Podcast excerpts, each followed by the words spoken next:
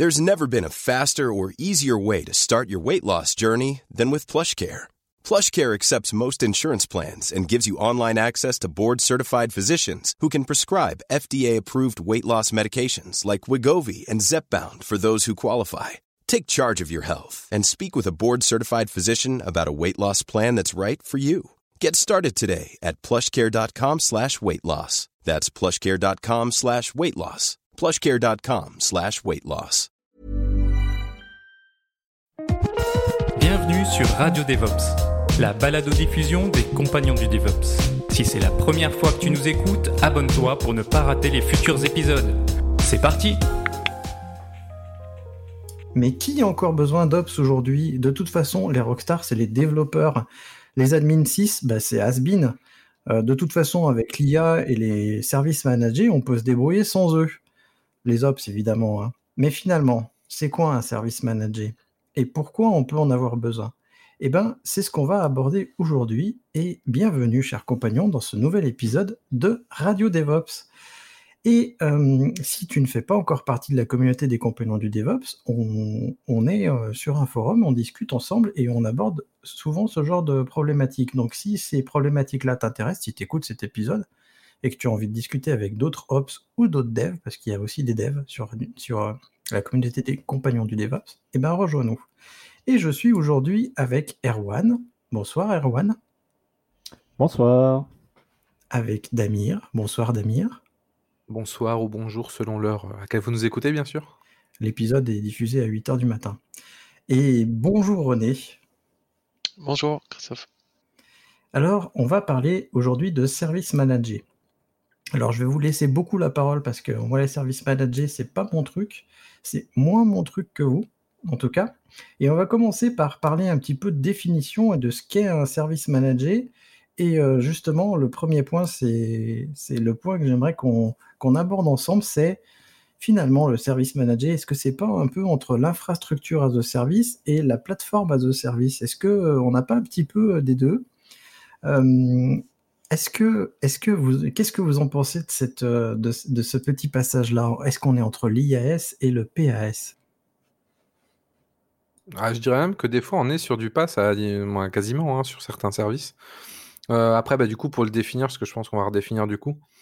Le service manager, globalement, ça va être tout simplement que euh, vous avez le IaaS, donc l'infrastructure à service, où en fait, bah, vous laissez en fait la tâche à une autre personne, donc à une entreprise externe, de gérer vos serveurs, votre réseau et les ressources basses de la couche, en fait, tout ce qui est physique. Donc, c'est eux qui vont aller racker les serveurs, c'est eux qui vont aller euh, racker les switches, faire les interconnexions, etc. Donc, globalement, ça vous enlève une grosse partie du travail y compris des tâches qui étaient un peu plus, euh, un peu plus transverses, comme gérer la clim, gérer des choses comme ça dans les data centers. On oublie souvent, mais c'est aussi une grosse tâche. Et du coup, c'est un hébergeur qui va faire ça pour vous. Donc ça, c'est le IaaS. Et après, en fait, au-delà du IaaS, vous allez avoir euh, du coup ceux qui vont proposer du service manager. Donc globalement, avant, ce qui se passe, c'est que si vous faites du IaaS, ben, vous allez devoir gérer votre OS, vous allez devoir gérer vos machines, euh, gérer euh, bah, la taille qu'ils vont faire, vous allez surtout devoir gérer le fonctionnement de votre système. Si vous installez un Nginx dessus, vous allez devoir le mettre à jour. Si vous installez un base de données, vous allez devoir le mettre à jour, la backuper. Donc vous allez devoir gérer tous ces aspects-là, donc tous ces aspects qui sont en fait au niveau middleware. Middle- middleware, c'est en fait ce qu'il y a sur l'OS, entre l'OS globalement et euh, du coup ce qui va exécuter, moins, entre l'OS et l'utilisateur, donc c'est ce qui va exécuter le code, ce qui va en fait faire bah, gérer toutes ces actions-là, en fait, qui va être juste au-dessus de l'OS, ça s'appelle le middleware. Et cette action, euh, ces, ces middleware-là, s'ils sont, ils peuvent être gérés en fait par euh, le, le provider, auquel cas on parle de service manager. Je donne, euh, si on garde mon exemple de base de données, ma base de données, si je la prends en IaaS, j'ai mon serveur, je vais devoir faire mon petit apt-get euh, install euh, MySQL, la configuration, après je vais devoir faire les backups. Si jamais je prends un service manager, je vais juste aller sur l'interface ou mieux bien sûr, et aujourd'hui ce qu'il faut faire, utiliser Terraform et dire, ben, moi je veux une base MySQL dans telle version, tu me fais les mises à jour de sécurité automatiquement, tu me fais une- tu me la redondes sur trois régions pour avoir des, de la sécurité en cas de problème. Et tu vas du coup me faire des backups automatiquement toutes les nuits et tu vas me les garder du coup un mois. Donc globalement, ça simplifie quand même un gros aspect de, de notre, de métier. Ça nous enlève pas mal de tâches qui sont souvent pas les plus intéressantes, notamment tout ce qui va être run, gestion, gestion euh, des upgrades de version, gestion de vraiment des backups entre guillemets de les mettre en place et ces choses-là. Donc ça simplifie quand même pas mal, la vie aujourd'hui. Et souvent sur des choses un peu des middleware un peu complexes et complets on peut, euh, on se rapproche du, de la plateforme à service, clairement. Moi, je, rajouterais euh, en plus à tout ça les, les, espèces de services tiers, euh, type, je sais pas, des, services comme Pingdom ou StatuCake par exemple, qui, qui sont finalement des, services de monitoring de ce que tu veux et en fait tu tu, tu, tu, loues leur capacité à pouvoir euh, pinguer, euh, faire des tests euh, avancés pour toi sans que toi tu aies à mettre en place ce genre d'infrastructure ou de service qui peuvent être pénibles aussi. Et euh, moi, je mets ce genre de service euh, aussi dans, dans, dans, le même, dans la même catégorie que, que tous ces, les services managés, aussi bien IAS ou, ou PAS que, que vient de citer Damien je suis assez d'accord. Pour moi, ça monte aussi même euh, limite euh, à l'application as a service, hein, presque, parce qu'on peut avoir de la CI, euh, enfin de, l'usine logicielle managée hein, chez GitHub, GitLab, Microsoft, et puis du mail managé, voilà. Ah, ça, c'est même totalement du pass en fait, vu que tu vas t'adapter, tu vas juste demander quelque chose et il va le faire. C'est même plus pour moi du service manager en vrai. Que service manager, tu vas quand même du coup interagir avec quelque chose euh, un peu. Euh, c'est comme si euh, je donnais. je sais pas, j'ai pas, pas spécialement d'exemple, mais pour moi là, on est clairement plus sur du full pass en fait. Donc pour ça, la limite, au final, elle est assez floue entre les deux. Il n'y a pas une limite brute où on se dit ah ben c'est ça ou c'est ça. Bon, je suis assez d'accord. Il n'y a pas de. C'est progressif. on va de là à l'autre en utilisant plus ou moins de services managés. Alors c'est vrai que je disais que je suis moins, je suis moins à l'aise parce que moi je suis plutôt du genre à utiliser beaucoup de IAS et, moins, et moins de, de services managés. Mais bon, j'en utilise, hein, mais pas autant que certains. Ouais, je pense que ce qu'on peut dire, c'est quand même c'est des services qui permettent de se focaliser vraiment sur la partie euh, qu'on juge la plus importante et déléguer euh, toutes les parties annexes, quoi c'est le vrai enjeu des services managés, c'est pour ça qu'ils sont utilisés. C'est que beaucoup de personnes, surtout dans les petites entreprises, on ne peut pas réinventer la roue. Et si on réinvente la roue, on n'aura jamais le bon niveau de qualité. Donc aujourd'hui, on se dit, on va, la décision qui n'est pas une décision technique, hein, qui est vraiment une décision business, de se dire, nous, notre focus, c'est notre cœur de métier. Si notre cœur de métier, c'est de vendre des patates, j'ai pas envie de passer euh, la moitié de, ce que je gagne par an dans le développement d'une plateforme de, de gestion de l'intendance. Moi, ce que je veux, c'est vendre mes patates. Moi, je m'en fous du reste, entre guillemets. Donc, c'est vrai que c'est cette approche-là qui s'appelle, euh, qui est orientée approche business first, qui va, euh, du coup, aujourd'hui, un peu euh, pousser, qui a poussé l'adoption, en fait, de, des technos, du coup, en manager. La, première promesse, c'est effectivement concentre-toi sur ton cœur de métier et pas, et pas sur les à côté qui te permettent de livrer ton, ton, ce, que, ce que tu produis. Quoi. Oui, ça permet en plus de, pouvoir aller plus rapidement, euh, de développer plus rapidement des choses, de faire appel à des services managés. Et, en effet, euh, c'est ce que je dis souvent euh, à plein de gens qui hébergent leur propre GitLab. Je leur dis, mais prenez une solution en ligne et vous embêtez pas à ça. C'est pas votre business d'héberger et de maintenir votre GitLab. C'est déjà compliqué. Donc, si en plus vous faites ça en plus de votre business, vous faites moins de business. Ouais, moi je peux, je peux illustrer juste un petit peu ça. Par exemple, euh, là j'ai un client qui a fait, euh, on a mis en place pour lui un, plan de continuité. Donc euh, parce que en fait il, donc il travaille principalement on-premise, il a son infra à lui, mais il se trouve qu'il va la déménager, donc du coup il y a une interruption du, service on-premise, et du coup pour pour le, continuer le développement de, de, l'applicatif sur, sur lequel on travaille, on met un plan de continuité et bah, là bon, pour une raison, on a pris, on est allé vers Azure DevOps.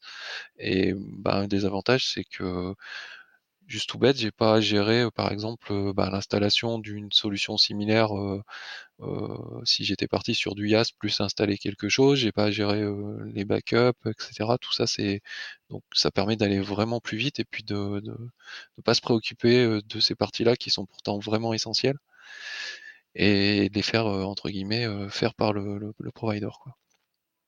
Ça permet de se concentrer finalement sur, euh, sur les compétences qu'on a en interne et pas aller euh, à chaque fois apprendre de nouvelles choses. Et imagine si on fait appel à des services managés euh, de, services qu'on ne connaît pas forcément. Par exemple, mettre en place un agrégat complet de MySQL complètement au dispo, ce genre de choses, c'est pas non plus, ça se fait pas les doigts dans le nez. Donc j'imagine qu'aller vers des services managés, ça peut nous aider dans ces cas-là, non? Bah, disons que ça se fait, mais en fait, tu vas, passer beaucoup de temps à chaque fois un peu. Euh, à réinventer ton truc de ton côté. Tu n'auras jamais le niveau de finition qu'un service manager chez AWS, chez GCP ou même chez Scalway. Parce que bah, tu es tout seul, entre guillemets, dessus. Souvent, tu n'auras pas forcément assez de temps pour développer le truc. Et euh, pour moi, le gros, gros avantage des services managers, c'est le run, en fait. C'est qu'aujourd'hui, moi, j'ai euh, beaucoup de cas. Souvent, quand je vois des choses on-premise, c'est des choses qui ont été faites à un moment en mode non, mais c'est facile à faire, le MySQL, on l'installe, c'est deux commandes. Ouais, alors euh, c'est deux commandes ou un cookbook qui a été importé à bien sale sur, sur Ansible. Derrière le truc, il n'y a pas de gestion de run, il n'y a pas de monitoring, les backups, ils n'ont jamais été testés. Donc bon, il marche peut-être, peut-être qu'il marche pas, on ne sait pas, on le verra jour, on aura un incident. Sachant que moi je dis toujours, hein, si vous n'avez pas testé quelque chose, backup ou PRA, considérez qu'il marche pas en fait. ne considérez même pas qu'il y en a un ou qui fonctionne. Hein. Ne considérez pas il n'y a pas de monitoring, il n'y a pas ces aspects-là. Et tous ces aspects, au final, c'est des aspects qui sont très importants et qu'on n'avait souvent pas le temps, ou que les gens ont souvent pas le temps de mettre en place et qui étaient un peu abandonnés parce qu'ils ne sont pas primordiaux pour le faire marcher au moins de manière basique. Et aujourd'hui, ça nous permet de, je pense, ça manager de faire des choses beaucoup plus complètes là-dessus et se concentrer un peu sur, euh, l'efficacité de notre travail et le qualitatif euh, de ce côté-là. Ouais, clairement, il y, a un problème de masse critique. Hein. Je pense que essayer de refaire ce qui est fait par des équipes comme euh, chez AWS, je me demande bien le nombre de personnes qu'ils ont, par exemple, pour gérer juste la partie database, service manager, mais je pense que c'est conséquent.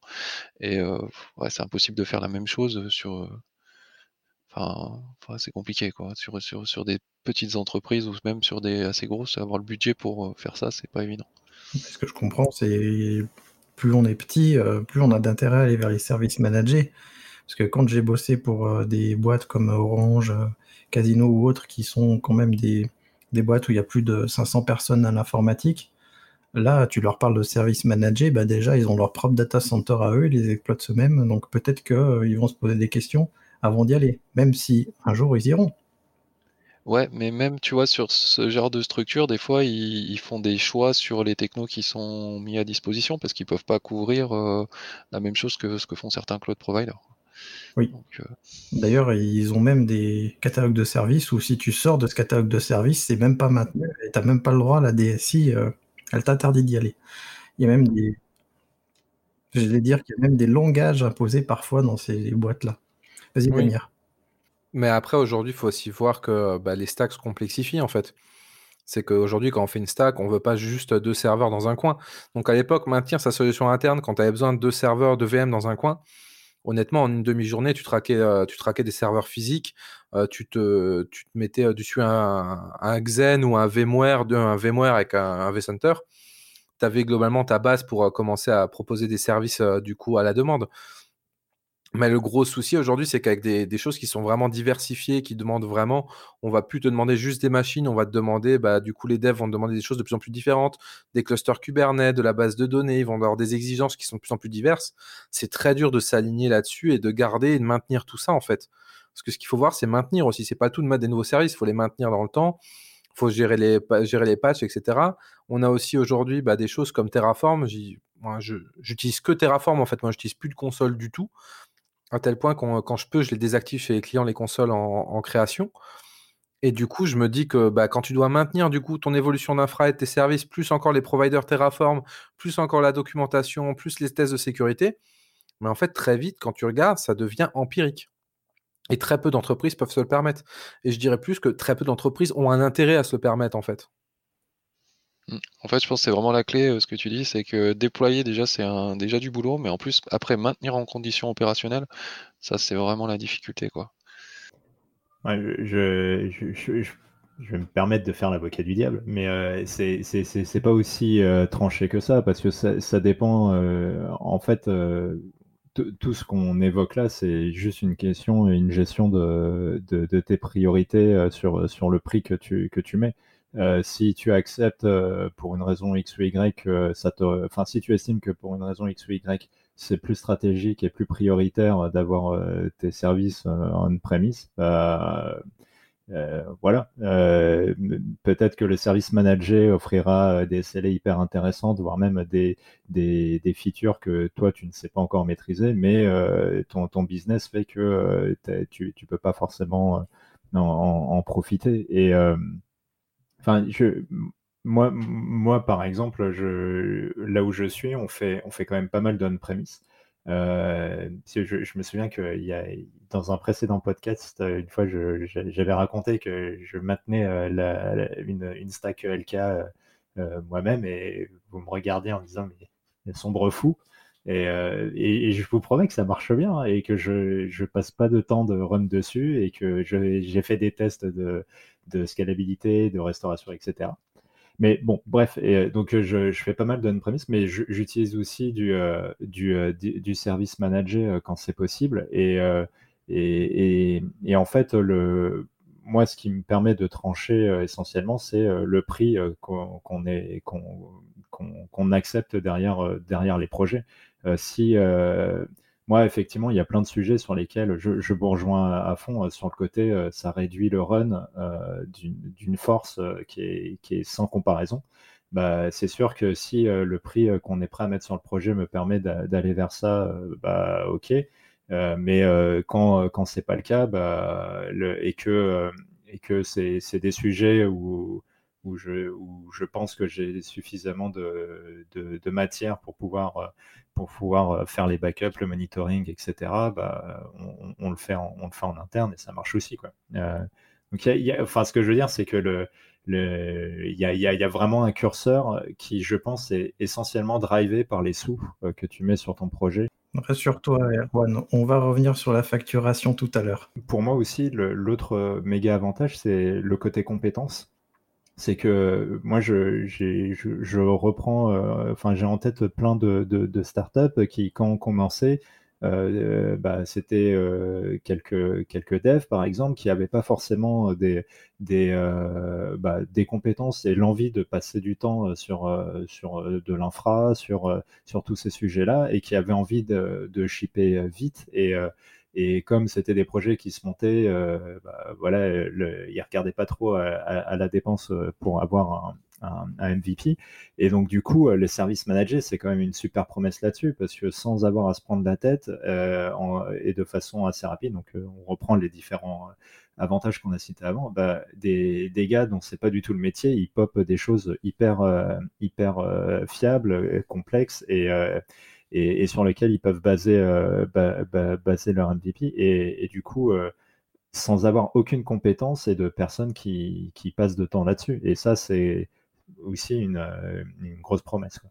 Ouais, alors ça, je me méfie parce que le nombre de fois où je, suis arrivé dans des situations, on me dit, bah, globalement, avec le cloud, en fait, on a laissé les développeurs s'occuper de tout. et bah, maintenant, en fait, on, s'est dit que c'était bien d'avoir finalement une équipe d'ops parce que y a, c'est, c'est empirique, ça part dans tous les sens, euh, on ne maîtrise pas les coûts, euh, c'est géré n'importe comment. Bah, aujourd'hui, le métier d'Ops, il a changé, mais il existe toujours, et ces choses-là, c'est pas magique en fait. Donc je pense que c'est un peu ça, c'est un faux ami en fait.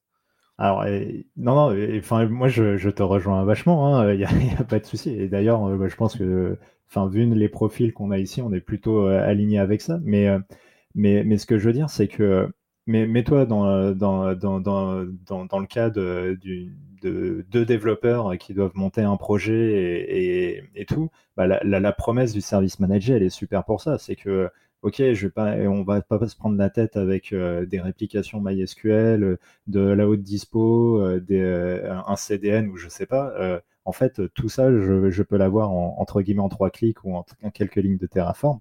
Et, ça, c'est euh, on revient sur la rapidité, euh, on, met de côté euh, le prix parce que je sais que ça va être abordé après, mais, c'est une promesse qui est géniale pour des gens qui, par exemple, ont jamais configuré tous ces trucs-là, quoi. et, et, ça leur demande pas, pas de temps, pas, pas d'énergie et pas de compétences. Donc c'est super. Ouais, c'est plutôt quelques clics que du Terraform hein, pour les développeurs. Et puis, moi, je pense en effet que c'est bien pour les startups ou les petites entreprises qui démarrent, parce qu'en dessous d'un certain seuil, bah, tu démarres, tu n'as pas beaucoup d'utilisateurs, donc tu n'as pas de contraintes finalement d'échelle. Donc là, les services managés peuvent être en effet un, point. moi, c'est vrai que quand j'étais encore freelance ou en prestation à 100% pour les boîtes, j'intervenais à partir du moment où elles avaient besoin de d'élasticité, d'aller vers de la haute dispo et ce genre de choses, puisqu'avant, elles se débrouillaient tout seules sur un serveur ou deux, quelques services managés. Mais après, en effet, quand il y a beaucoup d'utilisateurs, là, ça devient intéressant.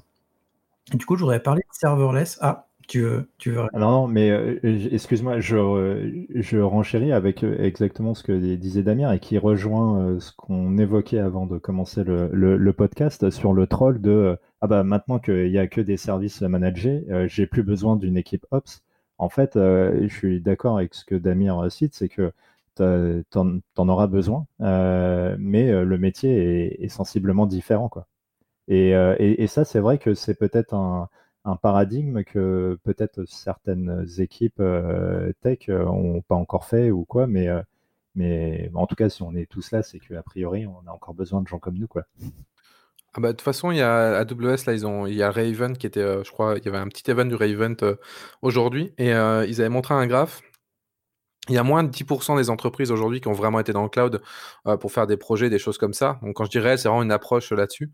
Donc ça montre qu'il y a encore pas mal de choses à faire, il y aura pas mal de transitions à faire. Et moi, je vois souvent des gens qui, bah, ils font au final du cloud euh, comme ils faisaient de l'infra on-premise. Et il n'y a pas d'intérêt à faire du cloud si tu gères ça comme l'on-premise. En fait, euh, reste on-prem, ça ne sert à rien. Donc pour le coup, mais je pense que les services managers là-dessus, ils ont un truc à apporter. C'est si tu vas dans le cloud pour faire juste de, la VM, moi souvent je trouve ça un peu dommage quand même. Oui, puis de toute façon, il y a, euh, tous ces providers font de la formation parce que c'est pas trivial non plus, complètement trivial de mettre un service manager, ça peut être relativement simple. Après, faire une, une infra complète ou une application complète, c'est, voilà, ça demande quand même des compétences. Quoi. Ouais. Mais après, c'est avant on les voyait pas parce que c'était géré par, plusieurs équipes. Ce qu'on voit pas, c'est que quand on doit mettre une stack, rien qu'une stack aujourd'hui pour gérer, on va dire un truc très simple, des VM, du coup, des VM, du stockage euh, et potentiellement une base de données, on doit automatiser ça. Si on repart de zéro sans utiliser de service manager chez un provider, il y a plein de choses qu'on ne voit pas qu'on va devoir automatiser aussi comme les gestions des events, la gestion de pour faire des scale-up, scale-down. On va avoir tout ce qui est, et ça on n'y pense jamais, mais tout ce qui est authentification. Il faut gérer l'authentification à un endroit, il faut la centraliser, il faut avoir des droits qui sont fins et des choses comme ça. Et toutes ces choses-là, c'est des choses qui sont extrêmement complexes et lourdes à mettre en place, et que souvent, soit on le met pas en place et on fait ça autrement, et ben on perd du coup en qualité, on va pas se leurrer soit du coup on les met en place, mais ça a un coût qui est énorme. Et comme on le disait au début, tu vas voir n'importe quel DSI aujourd'hui d'une boîte, tu lui dis bah écoute, tu as deux choix. Soit tu vas dans le cloud avec ces garanties-là qui sont quand même aujourd'hui bien au-dessus de ce qu'on peut se permettre en on-prem 80% du temps. Soit tu pars là-dessus sur du cloud et du coup tu auras accès à tout ça.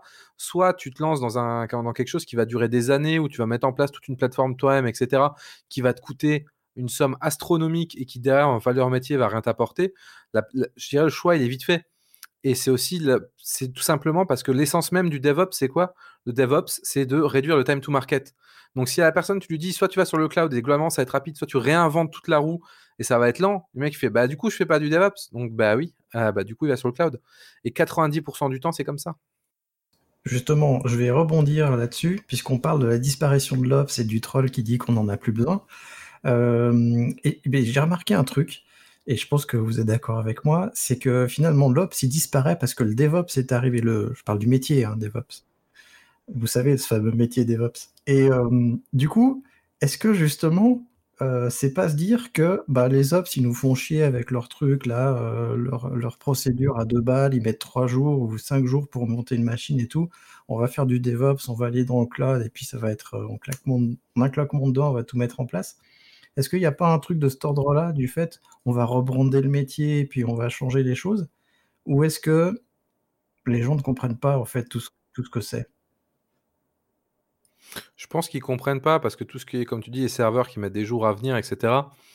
Trois quarts du temps, c'était pas de la technique. Hein. Trois quarts du temps, c'était le temps de passer la commande, de prévoir une intervention en décès, de le raquer, que la personne mette dans le ticket que le serveur été raqué, que l'Ops voit le ticket, qu'il installe ce qu'il faut dessus, qu'il communique au dev, que le dev voit le ticket. En fait, tu passais par beaucoup plus de steps qui n'étaient pas automatisés très souvent. Et du coup, bah, toutes ces steps-là, bah, ça te faisait de la latence. Et euh, on en reparlera tout à l'heure, mais il y a plein de gestions dont là, on ne parle pas, mais, euh, mais on en reparlera euh, du coup, comme je disais tout à l'heure. Et pour le coup, je pense que c'est ces steps-là, en fait, qui ont fait qu'on ait l'impression que l'Ops, il mettait du temps, il disait toujours non. C'est juste que derrière, il y a pas mal de contraintes qui étaient, du coup, gérées par ces personnes-là, qui au final géraient pas que de l'informatique, ils géraient aussi du budget, géraient aussi des interventions, des plannings, des choses comme ça. Et en fait, bah, ces choses-là, pour moi, elles mettaient la latence. Et c'est juste un rebranding, alors que notre métier, foncièrement, il n'a pas changé. On gère l'infrastructure, que l'infrastructure, elle ait un peu changé et qu'elle offre aujourd'hui plus de possibilités, qu'elle soit plus souple et de ça, mais elle nous a apporté de nouvelles contraintes bah du coup, c'est juste une évolution du métier, mais il n'y a pas eu de changement en soi. Ouais, ouais, je suis d'accord. Ouais, le, métier va vers plus, se rapproche un peu plus du développement parce qu'on fait de l'infra code, donc il faut un peu des compétences en développement. Je pense qu'on va peut-être moins de sur certains sujets moins en détail. Monter un cluster MySQL, Postgres, ben, ça demande des choses assez précises et, et enfin, il y a plein, pas mal de choses à savoir. Ben, on, se détache de ça, mais d'un autre côté, je pense que le spectre devient aussi plus large. Euh, on a besoin de connaître ben, l'authentification, peut-être plus de choses finalement. Et c'est pas forcément euh, plus facile, c'est différent pour moi. Mais il y a toujours besoin de quelqu'un qui fasse ça, effectivement, et notamment aussi les aspects sécurité, qui étaient pas mal remplis par, par les ops. Du coup, on parle, euh, vu qu'on parle de l'absence d'ops, on va parler de l'absence de serveur ou le serverless? Est-ce que le serverless, c'est un service managé? Est-ce que ça peut nous aider? Dans quelle, mesure ça peut nous aider, enfin, dans quelle mesure ça peut aider nos entreprises à aller plus vite? Ah bah, c'est clairement du service manager. je, c'est final, pour moi, c'est même plutôt la bonne définition du service manager. C'est-à-dire que quand tu es dev, tu te concentres juste à développer ton truc, tu sais que tu dois l'uploader euh, à un endroit et après, euh, pouf, ça marche. Quoi. Et, et toute la, tout, tout ce qui se passe entre le moment où tu l'as uploadé et ce qui fait que c'est euh, c'est dispo, euh, c'est des choses qui te sont totalement euh, étrangères où tu n'as même pas besoin de t'y intéresser. Et, et, et, ça marche. Donc, donc pour moi, on est clairement, clairement dedans, oui. Oui, clairement. Après, le serveur, là, ça veut juste dire, au final, ça veut pas dire qu'il n'y a pas de serveur, hein, ça tourne toujours sur quelque chose, bien sûr. mais non, ça veut juste dire que bah, n'a plus à se préoccuper de ce qu'il y a derrière on se concentre sur ce qu'on veut faire. On va plus partir du, raisonnement de se dire je suis en train de développer un code en PHP, donc il me faudra que j'installe un PHP FPM. Ça, c'est le raisonnement un peu classique. Et le raisonnement euh, en mode serverless, qu'ont notamment les cloud native dev, qui est un métier qui aujourd'hui a de plus en plus d'importance pour envoyer un lien là-dessus aussi. Bah, aujourd'hui, en fait, bah, ces métiers-là et ces choses-là, ils vont plus penser de cette manière. Ils vont se dire bah, moi, j'ai besoin de faire du PHP. Bah, mon PHP, bah, je vais juste faire une lambda qui exécute du PHP et elle fera mon PHP. Je vais pas me, casser la tête à imaginer un serveur, quel service va le faire. En fait, il y a un service qui va me faire tout pour moi sans que j'ai à me préoccuper de l'aspect serveur. Donc effectivement, c'est du manager euh, un peu plus poussé. Ouais, alors pour moi, en fait, ça c'est, enfin, pour moi, euh, ça c'est aussi ce que tu retrouves avec du pass. Hein. Tu, pousses, tu te focalises sur ton appli et tu, pousses, euh, tu dis ce que c'est. En fait, c'est du PHP, ça t'installe le runtime et tout. Je pense que le serverless, après, ce qu'il apporte en plus, c'est euh, le scale to zero, en fait. C'est-à-dire que tu peux, euh, si, si ton appli tourne pas, s'il n'y a pas besoin, bah, tu, tu, tu payes pas, quoi. Donc pour moi, c'est les deux, c'est des services managés. Euh, après, voilà, le serverless, c'est un peu un cas particulier d'un pass, quoi. Ma, description, c'était même plus que du pass, j'ai envie de dire, c'était du FAS, en fait. C'est du function as service, en fait. Ça allait encore plus loin dans l'idée. Mais je comprends, non, je comprends ce que tu veux dire, je suis, d'accord avec, mais j'introduisais juste ce nouveau euh, paradigme, si j'ose dire. Oui, après, je suis, d'accord. Effectivement, souvent, quand tu fais du, serverless, c'est effectivement sur plus des fonctions, donc des, une granularité normalement un peu plus fine euh, que, sur un pass. Oui, du coup, tu déclenches sur des événements et non plus, euh, et non plus ton serveur est tout le temps et tourne tout le temps. Et puis, du coup, ça amène des, la mutualisation encore plus importante. Ça, c'est, ça, c'est pas mal au niveau écologique. J'ai travaillé un peu sur le sujet là pour une application par exemple qui fait du, de la transformation, quoi, en gros un ETL. Et c'est vrai que par exemple c'est intéressant s'il n'y a rien à traiter, ben en gros tu payes pas. Si jamais tu as un truc qui arrive qui déclenche un dégradement effectivement sur du S3 par exemple, hop, ça se, tu lances ton traitement et tu, tu payes pour ce traitement là, quoi. Et puis quelqu'un d'autre peut utiliser la ressource machine pendant que tu l'utilises pas. Euh, on va faire un petit entracte, on va parler des services managés du cloud provider ou des services managés de software as a service. Donc en gros, euh, est-ce qu'on prend une database managée chez son cloud provider ou est-ce qu'on prend une database managée chez un fournisseur qui fait que ça? Euh, Vous avez des avis là-dessus ou pas du tout? C'est pas comme fournisseur qui ferait ça en fait? Bah si, par exemple Mongo. Mongo Atlas te, te, fournit un Mongo ah ok, c'est dans ce sens-là, d'accord. Non mais j'ai du mal à voir le. Non, j'ai du mal à voir le sens. Euh, c'est peut-être euh, peut-être moi. Bah, après, ouais, par exemple, Elastic fait ça. Euh, c'est clair qu'au niveau des ce que cherchent à faire les fournisseurs cloud, notamment AWS, c'est quand même essayer de garder les gens captifs. Là pour le coup, et du coup, ils vont tout faire pour que les gens utilisent au maximum leur service. Et notamment, je pense que on doit se prendre des coûts réseau si on veut aller euh, chercher de l'information hors de chez eux. Et du coup, ça incite plutôt à utiliser les, services du provider. après, il y a peut-être des cas où le service envisagé tourne déjà sous AWS, du coup peut-être qu'il y a moins de coûts, là je sais pas. Ouais, bah justement, je peux, je peux apporter une précision là-dessus. C'est que par exemple, sur Mongo, tu peux, si tu es sur AWS, tu peux dire bah, pop-moi euh, l'instance sur AWS sur la région euh, où, où j'ai mes trucs, par exemple. Et après, euh, tu as une espèce de configuration avancée avec les VPC pour faire en sorte que, ça, que, que tout soit vu comme, comme étant. Enfin, tout soit vu dans, dans, le même réseau, entre guillemets. Mais euh, en fait, on revient un peu à ce qu'on disait au début, c'est que, ok, euh, faire tout ça, bah, finalement, est-ce que tu ne retrouves pas les contraintes euh, d'avant? Est-ce que c'est pas plus facile de prendre directement l'équivalent chez, chez AWS sans avoir à configurer de VPC ou je sais pas quoi?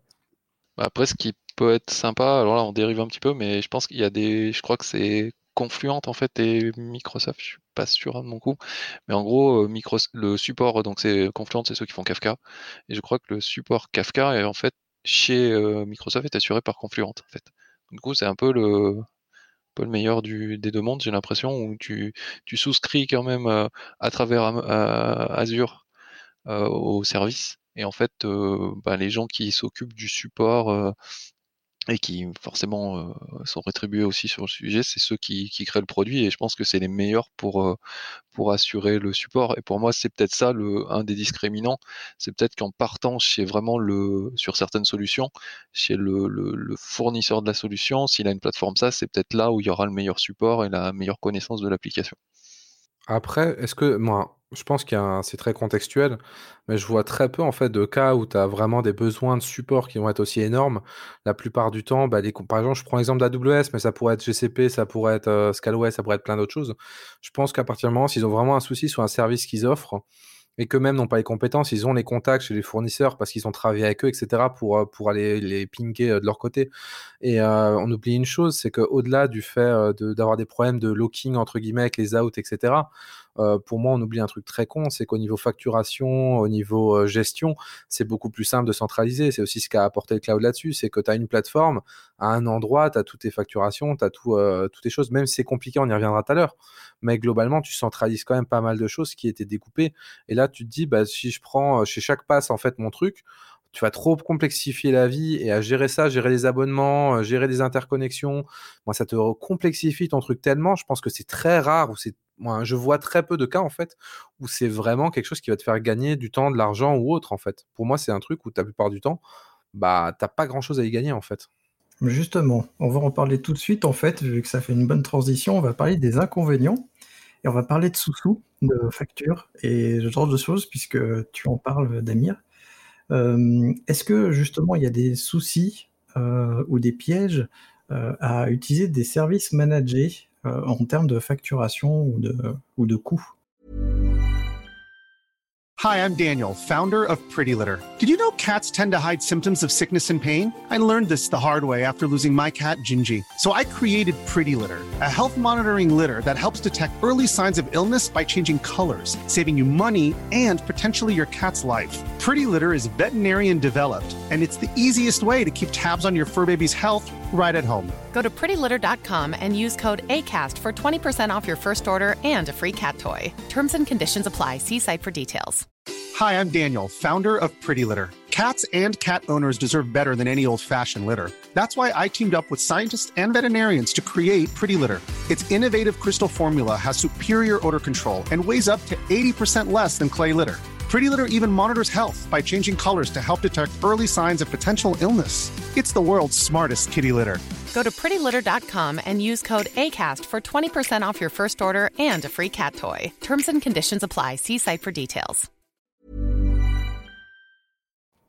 Euh, non, je peux juste. Euh, bah, une expérience qui m'est arrivée là très récemment, c'est euh, par exemple le free plan. Alors c'est très bête, hein, mais il faut faire attention au free plan. Donc c'est un peu, ça permet de découvrir les services, etc., de faire une idée. Et des fois on démarre sur le free plan. Et on se retrouve bloqué parce qu'en fait, euh, en l'occurrence, moi ça m'est arrivé sur Azure DevOps, donc euh, les artefacts c'est limité à 2 gigas dans le free plan. On a rempli les 2 gigas parce que 2 gigas finalement c'est quand même pas beaucoup. Euh, et par contre, bah là tout de suite, bah, on nous demande de mettre la carte bleue pour, pour aller au-delà, ce qui est normal. par contre, ce qui est un peu rigolo, c'est que ça bloque tout de suite quand on touche le quota. Par contre, on peut la redescente entre guillemets si on efface des si on efface des, des artefacts en fait euh, c'est pris euh, que 24 heures après du coup il y a quand même une forte sollicitation à mettre la carte bleue quoi après, les free, les free faut garder en tête que c'est quand même, euh, dans l'idée, c'est quand même un peu le principe du vendeur de drogue, quoi. Je t'offre la première dose et après tu payes. Moi, c'est, c'est, pas, c'est pas un secret, je pense. Hein, faut pas se leurrer là-dessus. J'ai beau bien aimer AWS, euh, je sais très bien que le free plan, c'est juste pour dire, eh, on donne les ressources gratuites. Ben, c'est comme les, crédits qu'on donne aux startups. Hein. C'est pas parce que les gens euh, sont euh, super gentils et qui vous donnent 15 000 balles de crédit par an. Ils sont en mode, ouais, aujourd'hui tu vaux rien, mais demain tu voudras, tu vas peut-être gagner un million, un million par mois et tu vas lever 50 millions dans l'année. moi, si je peux prendre ma part du gâteau, je suis chaud en fait. Donc c'est dans ce sens-là. C'est un investissement pour eux, faut être honnête. Moi, c'est un monde et dans le monde du business je pense qu'il faut, euh, faut pas, faut arrêter de se leurrer avec des histoires euh, de les gens sont gentils ou pas. Il y a une, histoire de pognon à un moment et c'est tout. Là-dessus, je, suis pragmatique. Mais euh, oui, faut faire attention au free plan. Effectivement, il faut penser à, se dire qu'il finit là-dessus. c'est vrai qu'il y a un aspect dont, je parlais tout à l'heure, je me permets d'enchaîner qui est en fait tout simplement la centralisation et la gestion de la facture. Parce qu'on a tendance à beaucoup euh, critiquer le cloud sur l'aspect facturation, notamment avec l'apparition de tout ce qui est FinOps, etc., euh, qui sont des gens qui vont être dédiés pour comprendre les factures et les gérer. Et il y a beaucoup de personnes qui disent bah oui, le cloud en fait c'est de l'arnaque niveau facture, ça coûte beaucoup plus cher, etc. En fait, je pense que la situation elle est un peu plus compliquée que ça. C'est tout simplement que tout est centralisé à un endroit, donc effectivement la facture demande un peu de compétences pour être analysée. Euh, la plupart du temps, vous pouvez le faire vous-même quand vous êtes dans des petites infras, mais effectivement, quand j'étais dans des entreprises qui dépensaient littéralement des millions par an en cloud provider, oui, là, il faut des gens pour gérer la facture et les consommations. C'est normal, en fait. Parce que si vous aviez été dans votre data center, bah, vous avez quelqu'un qui gère les facturations.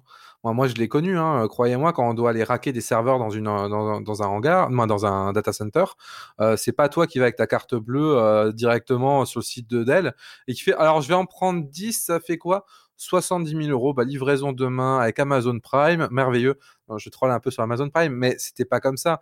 Il y avait des, des, gens qui géraient l'aspect financier dans les DSI, à qui vous deviez faire des demandes, qui géraient des budgets. En fait, tous ces métiers-là, on les voyait pas bah, c'est des métiers qui étaient déjà aujourd'hui sont plus proches de nous parce qu'ils interagissent directement sur une facturation fine où ils voient au niveau des services. Mais à l'époque, ils ont toujours été là. Donc les gens qui me disent, bah avant on n'avait pas à gérer le budget, c'est totalement faux. Généralement c'était le DSI qui faisait, mais souvent c'était une personne de la compta qui gérait les DSI. Pareil pour les licences. Hein. On parle des licences Windows, euh, gérer un parc de licences Windows. En soi, c'était déjà du FinOps, hein, de dire, alors attends, si je passe partenaire avec deux autres certis, je fais un gain de 10% là-dessus.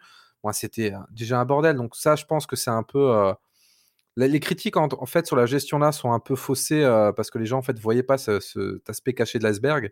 Et aujourd'hui, oui, tu as besoin d'un FinOps des fois quand ta facture est trop compliquée pour gérer tes coûts. Euh, pas réduire forcément tes coûts, mais les gérer en fait et euh, pouvoir être sur une ligne qui soit progressive et pas qui soit pas comme ça. Oui, tu en as besoin, mais tu en as toujours eu besoin en réalité. C'est juste qu'aujourd'hui, ça s'appelle FinOps, donc tout le monde est là entre guillemets à se dire waouh, vous avez vu le cloud, c'est compliqué et tout. Mais même si j'avoue que les factures AWS sont peut-être volontairement un peu dégueulasses à comprendre. Après, moi, ce qui, je pense, le, le, piège, euh, enfin, oui, la facturation après, elle est relativement compliquée, et puis il y a plein d'items. Ce qui est plus gênant, je pense, enfin, ou du moins où il faut se méfier, c'est la prédictabilité en fait de, de, de, cette facture. Ça, c'est vraiment difficile à anticiper en fait. Mais moi, je pense que c'est le point qui fait le plus flipper les gens, en fait. Euh, c'est, euh, moi, je, je, dirais pas dans quelle boîte, mais euh, j'ai connu une boîte où euh, un jour, il, y, a un mec de la compta qui a descendu qui a fait Oula, oula, oula, qu'est-ce qui se passe euh, il y, a, eu un truc de 50 000 euros là, d'où ça vient? Et, c'était enfin c'était des mecs qui s'étaient plantés sur, sur, sur, du stockage et qui, en gros faisaient tourner un truc qui, prenait un volume ahurissant et qui n'était même pas utilisé. Et, et c'est un truc qui imaginons on aurait eu ça en prémisse, bah en fait tu aurais saturé tes disques, tu aurais eu tes alertes machin et tu aurais, aurais cleané. Bah là, euh, probablement que des alertes auraient pu être mises, mais ce qui s'est passé c'est que un peu silencieusement euh, le truc a grossi. Et puis, bah, tu payes à l'usage. Donc, bam, bam, bam, effet domino et grosse, grosse facture. Et, et je me souviens que le gars qui était à l'origine de ce truc-là, il était, il était tout penaud, quoi. Il a fait Ah oui, mince, je me suis trompé dans mes confs. Bah, ouais. Donc, le, le côté. Non, mais du coup, tu vois, le côté. Enfin, là, je parle d'une anecdote un peu à la con, mais c'est vrai que le, la projection que tu fais sur tes factures de services managés qui sont à l'usage, surtout quand tu as des systèmes avec du, du, du scale-up, par exemple, ou des choses comme ça, bah, ça peut être un peu délicat. Et, et j'imagine que des fois, avec, avec tes, tes, tes, équipes comptables, bah, ça ne doit pas toujours être facile à, à, rassurer, quoi. Euh, clairement. Après, je pense aussi que. Je, dis juste ça et après je, laisse la parole. Non, mais euh, globalement, je, peux faire un peu vite fait l'avocat du diable. C'est que cette problématique-là, comme je disais, elle n'est pas nouvelle, elle a changé de forme. Mais moi, j'ai déjà connu une boîte où à l'époque, euh, c'était à l'époque, je vous parle encore, c'était la DDR2 ECC. Donc ça remonte quand même pas mal. Où le manager s'était gouré en fait et il a appuyé deux fois sur zéro. À la place de commander 10 barrettes de RAM, il en a commandé 100. Et en fait, ils s'en ont pas rendu compte parce que c'était quand même une facture qui passait en dessous de la limite de review compta et il s'est retrouvé avec 100 barrettes de RAM. Donc c'était des erreurs qui existent et qui existeront toujours, sauf qu'aujourd'hui, elles sont effectivement, comme tu dis, c'est euh, instantané, donc tu le prends dans la gueule. Après, euh, dans les cas-là, bah, il faut aussi avoir, comme on disait, l'approche de se dire, bah, on fait pas du blame. La personne, elle a fait une erreur. Pourquoi elle a fait une erreur? Parce que tu l'as laissé provisionner ça. Donc il faut que tu mettes après une limite. Je prends un exemple, les instances, en fait, dans les boîtes euh, où je travaille, 80% du temps, on va mettre des limites. La personne n'a pas le droit de pop une instance avec 300 gigas de RAM parce qu'il n'y a aucun use case qui va dedans. Donc, du coup, on va mettre des limites comme ça. Donc, il faut juste penser de cette manière-là. Du coup, euh, c'est vrai qu'il n'y a pas plus tard qu'une semaine et demie, euh, on a fait des projections financières pour Frogit et on était un peu penaud euh, devant le stockage objet. Parce que le stockage objet, bah, déjà, on ne sait pas combien on va en prendre de gigas même s'il y a un fritière euh, chez Scalway où on est, mais surtout c'est sur le, transit des données, on ne sait pas trop non plus comment on va être mangé. Bon, on fait des estimations, hein, mais c'est vrai que sans mesure, sans supervision, on va avoir du mal au démarrage. Ah non, mais c'est vrai que Scalway là-dessus sont quand même plus simples à comprendre déjà. Mais si je peux me permettre, s'il y a des gens chez Scalway qui nous écoutent, on veut bien une page à la AWS Calculator, mais qui s'appellerait Scalway Calculator. On vous serait très reconnaissant. Je remonterai euh, ça à mes contacts de chez Scalway, Scalway Calculator. Je l'ai déjà, remonté, déjà remonté, mais je me dis que si je remonte à plusieurs endroits, euh, ça peut peut-être booster.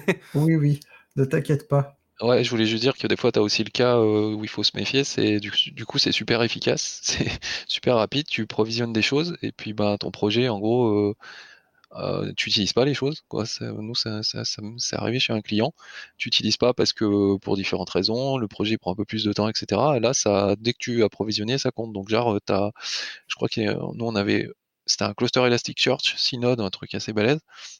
Il a pas servi, ça a coûté, euh, je sais plus, 15 euh, 000 euros ou quelque chose comme ça, quoi.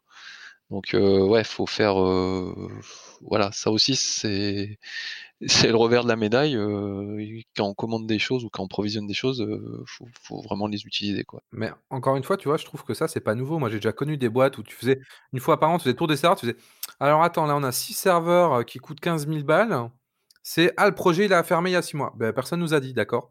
En fait, c'est juste que tu as déjà payé tes ressources, donc tu le vois moins, mais c'était encore plus vicieux, je trouve, à l'époque, parce que vu que tu avais payé, tu n'avais pas de surconsommation, donc tu n'étais même pas alerté, tu pouvais, pas vraiment de KPI pour voir. Donc au final, ce que je veux dire par là, c'est que toutes ces problématiques-là, c'est pas vraiment des nouvelles problématiques, c'est comme le DevOps en fait. C'est pas des nouvelles choses, c'est des choses qui ont évolué. Je suis très chiant là-dessus, je le sais, mais je, pense que cette vision, on a tendance un peu à l'oublier que, bah, en fait, il n'y a rien qui est vraiment nouveau et qui est apparu nulle part. Justement, est-ce qu'on peut sortir de la facturation et parler de la limitation technique euh, des services managés? Parce que j'imagine que si euh, notre cloud provider il gère tout pour nous, euh, on n'a pas la main dessus, n'est-ce pas?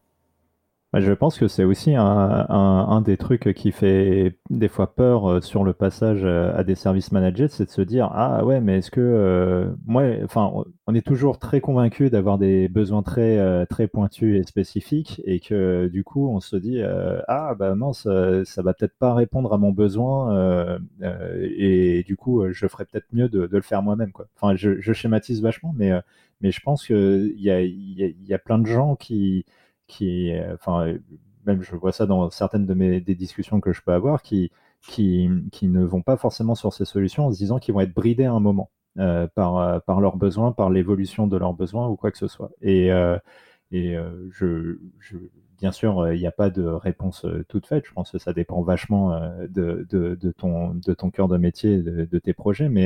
Mais, en tout cas, effectivement, la, crainte que tu, soulignes, c'est des choses que j'ai déjà entendues plusieurs fois pour, pour refuser de passer sur ce type de service. Est-ce qu'on a d'autres limitations techniques avec les services managés? Est-ce que vous en voyez d'autres?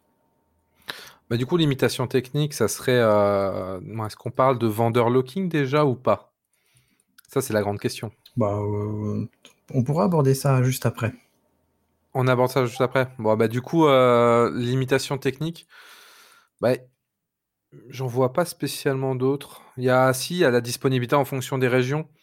Après, aujourd'hui, c'est un peu une problématique qui est de moins en moins là, entre guillemets, dans la mesure où la plupart des gros clouds ont, des, euh, ont un minimum de régions qui sont disponibles.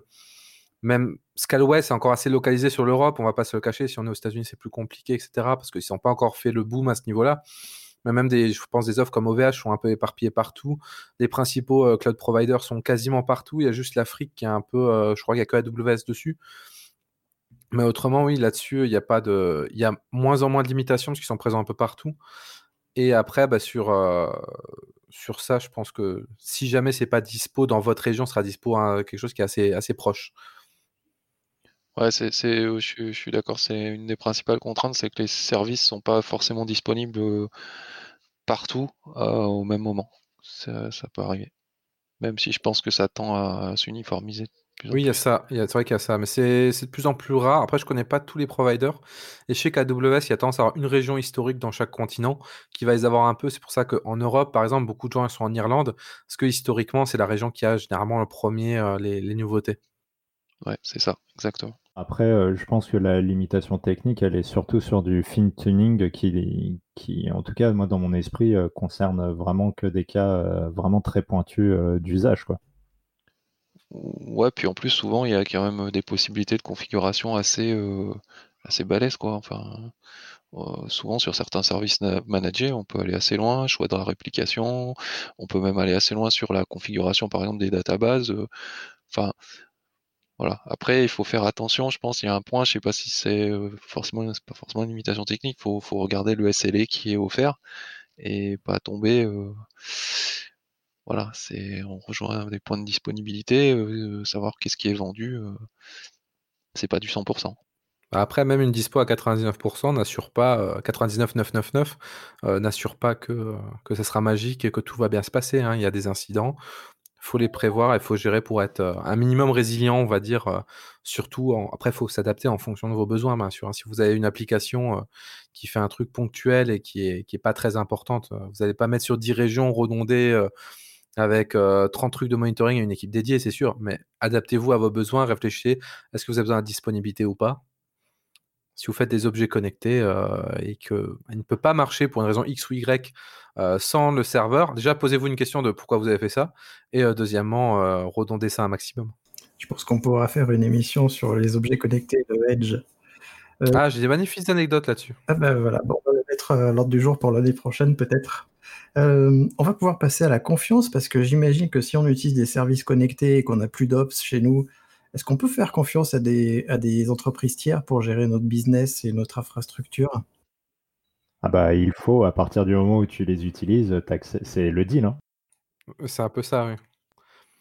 Moi, pour la petite anecdote, j'ai déjà connu une entreprise qui allait sur AWS et qui ne faisait pas confiance à AWS. Donc déjà là, on est sur un concept qui est assez intéressant.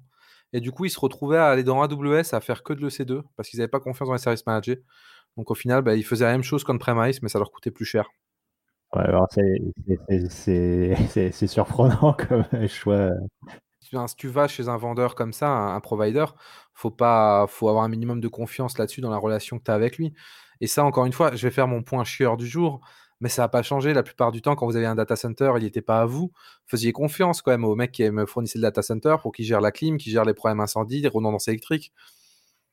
moi, je lui faisais pas confiance parce que quand il passait le ménage, il débranchait les deux becs qui étaient redondés. Donc, du coup, je lui faisais moins confiance. Mais normalement, on lui fait confiance. Oui, mais tu pouvais quand même louer des armoires et mettre tes propres machines dedans, tu vois. Oui, bah, mais ce que je veux dire, c'est que le niveau de confiance, il a changé. C'est comme tout ce qu'on disait avant, au final. Je, sais que j'insiste beaucoup là-dessus, mais moi, ce que je constate, pour avoir fait beaucoup de legacy et de choses avant, je suis passé par des DSI un peu à l'ancienne, etc. C'est que toutes ces choses-là, c'est des évolutions, c'est pas des nouveautés. Ça a changé de niveau. Quand on gère, on gère plus forcément tout notre OS, mais on va gérer le service manager derrière, on va gérer des notions de achat, mais ça va être un autre niveau. Là, c'est pareil le niveau de confiance, ça peut être le même, parce qu'effectivement, tu lui donnes plus d'accès à des choses, tu vas lui donner plus de confiance, qu'il faut que tu fasses plus de choses, mais la problématique change pas, tu dois faire confiance à quelqu'un tierce qui va peut-être maintenir le cœur de ton application. Parce qu'au final, si ton data center il est coupé, bah ouais, ça doit être tes serveurs, bah, ton data center il est coupé, ton application est potentiellement coupée. Donc tu avais quand même de la confiance, il avait quand même la main au final surtout pour moi. Moi sur le plus important, sur la disponibilité de ton application et de ton infrastructure de toute façon, quoi qu'il arrive, à un moment donné, tu dois faire confiance à quelqu'un. Que tu le fasses à une personne A ou B, euh, j'irai même plus loin quand tu installes ton Linux. Tu fais confiance dans les équipes qui vont gérer, euh, qui gèrent Linux, qui gèrent ta distribution. Tu fais confiance dans les équipes qui gèrent le kernel. Tu fais confiance dans les gens comme Torvald, etc. Donc cette problématique de confiance, elle est toujours là. On s'en rend moins compte, mais elle est très importante effectivement. Et euh, mais elle est présente à à peu près tous les niveaux. Et du coup, euh, si on fait plus confiance à notre euh, fournisseur, est-ce qu'on peut partir? Vu que tu voulais aborder le vendeur lock-in, c'est le bon moment d'en parler. Alors, c'est comme tout. Dans l'idée, on peut toujours partir. En vrai, ça dépend beaucoup de votre conception. Moi, j'ai tendance, quand je peux, à essayer de concevoir des choses euh, avec pas mal de service manager, parce que pour moi, ça n'a pas d'intérêt d'aller sur du cloud. la plupart des clouds sans service manager autant faire des trucs un peu à legacy ou faire des qu'on appelle legacy mais du cloud privé avec de la VM, ça marchera aussi bien, ça vous coûtera moins cher. Non, globalement pour moi, euh, le, vendeur locking c'est un vrai faux problème. C'est un vrai problème parce que du coup, effectivement, si demain vous êtes sur AWS et vous allez sur, euh, sur GCP ou autre, même si vous avez tout fait en Terraform, vous devez tout réécrire parce que les API sont pas les mêmes, etc. Donc oui, c'est un vrai souci. c'est clairement un souci. Mais est-ce que c'est un souci qui a toujours existé? Bah oui, vous étiez toujours loqué à quelque chose. Si demain je faisais un cluster euh, sur du VMware, comme on disait chez, euh, OVH ou autre, bah si je changeais de fournisseur, potentiellement, il changeait peut-être de méthode d'installation, je devais peut-être changer de, système pour faire mon cluster. Donc cette chose-là a toujours plus ou moins existé, encore une fois. Et sur les clouds aujourd'hui, moi j'essaye le plus possible d'utiliser des services managés qui se basent sur des briques open source. Donc si je prends un exemple, si je suis, je suis AWS, personnellement, c'est un choix personnel. Moi, je préfère proposer mettre en avant des solutions comme Postgre euh, dans du RDS ou du MySQL plutôt qu'un quelque chose qui va être du coup euh, rattaché à AWS comme du Aurora ou des choses comme ça, même si c'est très proche. C'est pour une histoire de vendor locking, c'est que le jour où je veux passer euh, chez, par exemple, je prends une infra très simple, j'ai un cluster Kubernetes, un load balancer et du coup une base de données Postgre. Si je veux passer chez autre chose que AWS, bah, la plupart des fournisseurs me proposent déjà ces briques parce que ça repose sur des briques en fait open source. Donc mon vendeur locking, il est là, mais il est relativement faible en fait. Même si je dois réécrire mon code Terraform, si mon code Terraform il est propre et mon infra elle est propre, ça sera pas si long que ça en réalité. Ouais, c'est pas, pas forcément dit. Ça, enfin, ça, a quand même un coût qui est pas est pas négligé, surtout quand tu connais pas forcément l'autre provider euh, sur lequel tu dois aller. C'est un, coût, mais c'est un coût que tu as toujours eu en fait. Quand tu devais déménager des serveurs physiques ou autres, euh, j'aurais déjà fait des déménagements de serveurs physiques. Hein. Ah, c'est le, le, bordel que c'est pour prévoir la logistique derrière, la coupure, parce que tu as une vraie coupure qui est longue, gérer les transferts de données, etc. C'est quelque chose qui est, euh, qui est aussi compliqué. Donc oui, y aura, ça sera toujours chiant. Clairement, tu vas pas changer de provider tous les jours parce que tu vas passer ton temps à faire ça. C'est n'est pas un truc que tu vas faire tous les jours. Mais tu, n'es pas dans une situation. tu peux te mettre dans une situation si tu fais que du lambda ou que des choses comme ça. Après, ça peut être aussi une solution. Tu dis, je fais un truc propre et si jamais je dois changer, bah, j'irai ailleurs et je, je prendrai des gens compétents. Mais comme j'aurais bien conçu ma chose de base, j'y arriverai facilement. Mais après, c'est la plupart du temps, si tu conçois les choses d'une certaine manière, les concepts, on les commence à les retrouver chez tout le monde. La notion de VPC, tu la trouves chez Scalway, tu la trouves chez, euh, chez AWS, tu la trouves chez OVH, tu la trouves chez plein de gens. Toutes ces notions-là, des notions basiques qui sont chez tout le monde. Faire du face, euh, idem. Je suis assez d'accord avec toi. Euh, il vaut mieux utiliser des briques open source en service manager qu'utiliser les services un peu exotiques de son cloud provider parce qu'en effet, sinon, on est vraiment marié à lui et puis euh, du coup, on va pas pouvoir changer. Et le cas que tu évoques est plutôt euh, un, bon exemple de ce qu'on peut faire et qui nous permet d'aller en fait n'importe où. C'est ça. Et en fait, le, coût de transition, de changement du Terraform coûtera de toute façon moins cher que de réécrire tout un tas de, pans d'architecture parce que tu seras passé de Aurora à PostgreSQL, par exemple. René, je te laisse la parole. Tu voulais intervenir? Oui, non, je voulais juste dire que j'étais d'accord avec ce que vous disiez. On peut limiter la, on va dire la, rupture en utilisant des briques communes et des standards. Euh, après, il y a, par contre, il y a quand même l'aspect, euh, ce que disait Damien, migration euh, de données, etc. La, gestion du projet pour le faire, éventuellement le l'outage que ça va que ça va que ça va causer. Et tout ça, enfin voilà, ça va devenir compliqué quand même pour justifier le retour sur investissement de sortir d'un d'un provider par exemple d'être chez AWS et de basculer chez, chez Azure. ça va rendre les choses vraiment, euh, vraiment compliquées. Je pense que le vendor lock-in, il est presque même plus à ce niveau-là que vraiment sur la partie technique. Ce transfert des données, tu, tu, parles du coup? Ouais, transfert des données, puis prévoir tout ça, prévoir ce projet-là, euh, remonter en face. Euh, enfin voilà, ça, te met déjà la barre sur un projet. Enfin déjà, faut, faut, faut tu, tu, vas, tu vas te dire, ça va me coûter tant pour sortir. Euh, versus rester Est-ce que est-ce qu'il y a une réelle différence? Du coup, pour motiver euh, pour motiver la sortie, euh, faut vraiment que ça vaille le coup, quoi.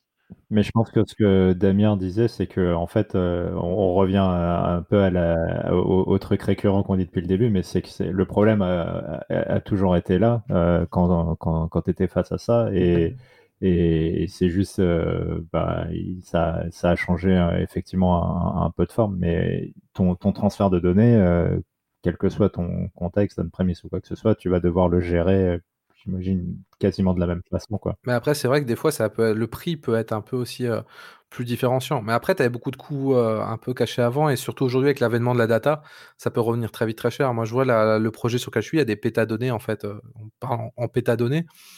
clairement, si on part d'AWS, on sait que ça va avoir un coût. Mais ça, il faut en avoir conscience dès le début, il faut acter qu'on le sait. Ouais, c'est ce que je veux dire. Je veux dire, si tu pars vraiment sur une solution, sur un provider, faut, enfin, souvent on entend dire ouais, tu peux reswitcher facilement à, un autre. moi, je trouve que c'est pas forcément. rien n'est impossible, mais mais ce coût de switch, il est loin d'être négligeable, surtout si tu as beaucoup de volumétrie de données, par exemple. Et du coup, faut t'es quand même un petit peu marié avec lui pendant un bon moment, je pense. C'est plus euh, là-dessus, euh, moi je rejoins tout à fait René, c'est que en fait, euh, y a, dans l'imaginaire collectif, il y a une espèce de fausse promesse sur non mais t'inquiète, si, un jour tu dois, tu peux. Et, en fait, c'est ça que s'il y a un truc, je pense, à retenir de, la discussion, c'est que oui, tu peux, mais ça va te coûter du temps, des sous, et que ça va pas être évident, quoi.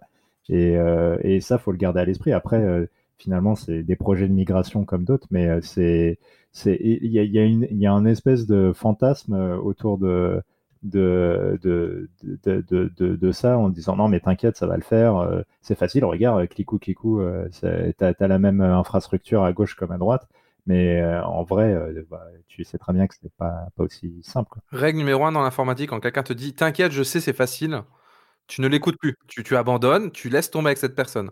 Moi moi quand quelqu'un vient me fait non mais je sais c'est facile je fais ok bah, ne me parle plus en fait. C'est très simple. Mais euh, je pense aussi que ça dépend de la taille de l'infrastructure qu'on colle dans les services managés, parce que si on, on, est au tout début, la première ou la deuxième année, où on n'a pas, peut-être pas une volumétrie énorme, peut-être c'est plus facile qu'en effet quand on a des dizaines de milliers de machines avec des pétas euh, octets de données, hein, évidemment. Mais ça, c'est pareil, tu vois, ça, revient même que dans le on-premise, quand tu as ton data center, c'est toujours plus simple de déménager, entre guillemets, euh, quand tu as juste 2-3 serveurs de raquet. Mais quand tu commences à avoir des interconnexions, des backbones, des peering, tu un AS, peut-être que tu es un AS, donc il faut changer après potentiellement les règles de routage, etc. Très vite, c'est une catastrophe aussi. Donc en fait, c'est toujours pareil, ça dépend, c'est une problématique d'échelle et de contexte. Dans tous les cas, quand on s'engage avec quelque chose, avec quelqu'un, avec une techno ou quelque chose, même sur, un ordinateur ou sur un logiciel, il bah, faut savoir derrière que euh, bah, du coup, si tu veux changer, ça va te demander un effort. Il faut savoir le quantifier. Il faut savoir si tu es prêt à prendre ce risque de peut-être devoir changer et devoir fournir cet effort. Mais ça, il faut en avoir conscience, c'est tout. Oui, il faut bien euh, son cloud provider avant d'y aller, en fait. Ouais, moi je crois qu'il y avait eu une histoire avec Lyft. Je crois que c'est Lyft qui avait un peu communiqué là-dessus, où ils sont chez AWS, je crois, euh, et donc ils ont beaucoup d'infra, forcément. Et je crois qu'ils avaient fait une étude pour sortir euh, parce qu'effectivement, ils payaient des, des, factures assez colossales. Et ils se sont dit, bah ouais, on va, si on réfléchit pour sortir, mais sauf que le projet pour sortir, c'était un projet euh, à je ne sais combien d'années, quoi. Ça se chiffrait en années, quoi. Donc, euh, ils savaient que déjà jusqu'à 2000, je sais plus combien, ils devaient payer leur facture à WS et qu'elle allait clairement pas descendre.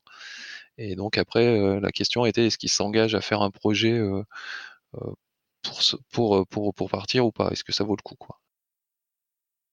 Du coup, en, parlant de la confiance, euh, est-ce qu'on doit faire confiance à son cloud provider pour les backups? Est-ce qu'on doit les dupliquer et ce genre de choses? Euh, Moi, euh, je sais que les quelques projets qu'on a qui utilisent donc du AWS ou du Scaleway avec des bases de données managées, a des, scripts de backup qui, en plus, euh, exportent les, les, trucs sur, euh, enfin, ailleurs, euh, en plus de, tout, de, tout, de tout ce que eux font, pour nous. je ne sais pas si, personne me l'a imposé. Je, l'ai fait peut-être parce que j'ai un côté psychorigide ou je sais pas, mais ou que ça me rassurait. Je, serais curieux du coup d'avoir vos retours là-dessus. Moi, je vais faire une référence à un autre podcast qu'on a fait euh, sur les news de, du coup de novembre ou décembre, je sais plus, euh, où on parle de bah, pas mettre tous ses yeux dans le même panier, et notamment il y a eu un, interview sur un problème de sécurité sur AWS et du coup c'est un peu cette problématique là et, et euh, mise en évidence. Euh, bref, en tout cas, ces, backups, il faut faire attention. Euh, en tout cas, il faut peut-être penser à des fois les isoler si on veut pas changer d'avoir un deuxième fournisseur, ce qui je pense est peut-être le mieux, mais au moins des fois les isoler sur une autre région et, et ouais, faut, voilà, je pense qu'il faut quand même bien faire attention à ces aspects-là.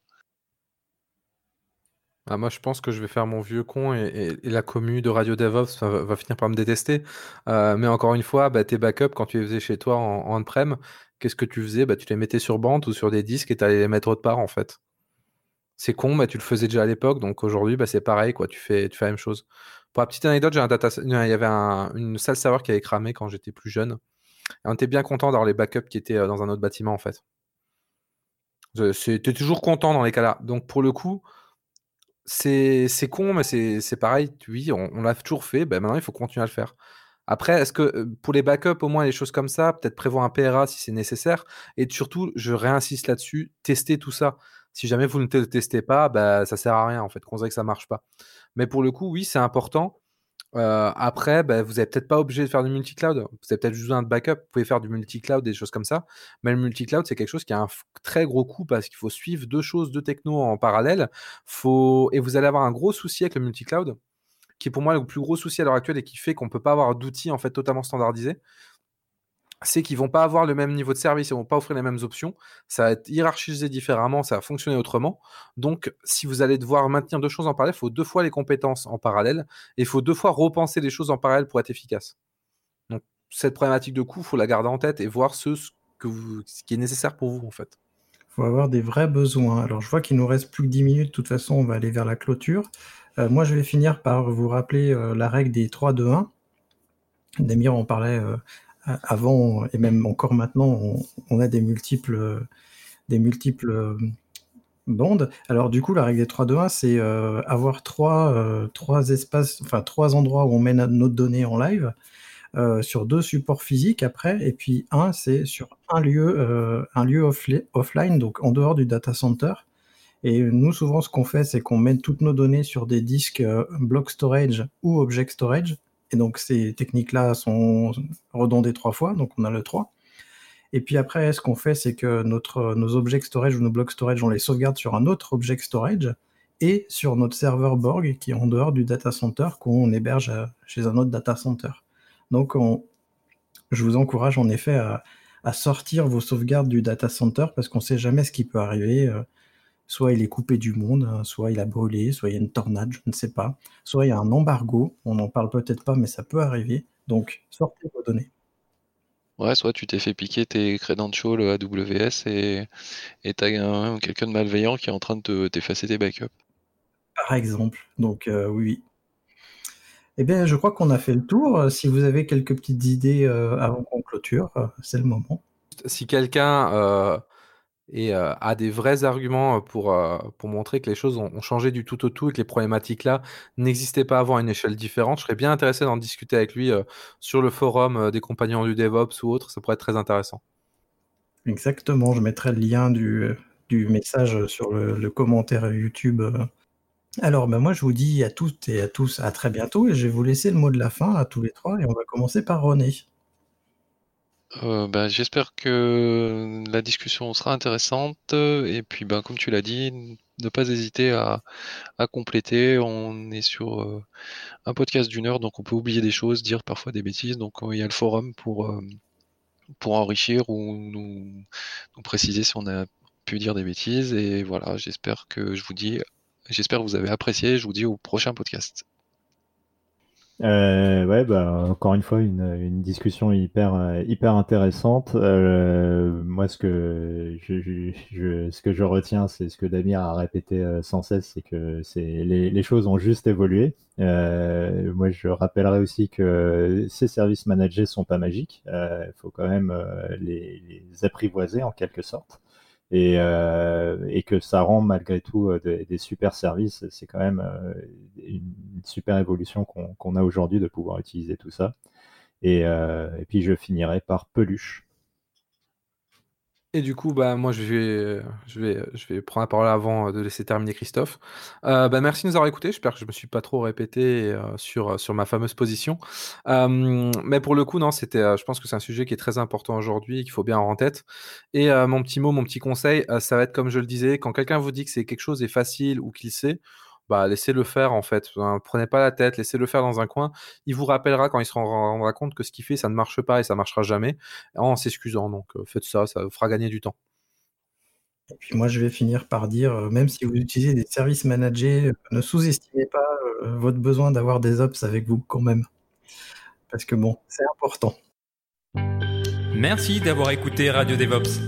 N'oublie pas de noter l'épisode, plus la note sera élevée et plus il sera mis en avant dans les applications. Tu peux aussi le partager, ça nous aidera à le diffuser et à rendre le mouvement plus visible. Si tu as envie de discuter du mouvement, alors rejoins-nous dans la communauté des compagnons du DevOps. À bientôt La balado-diffusion des compagnons du DevOps est produite par l'Hydra.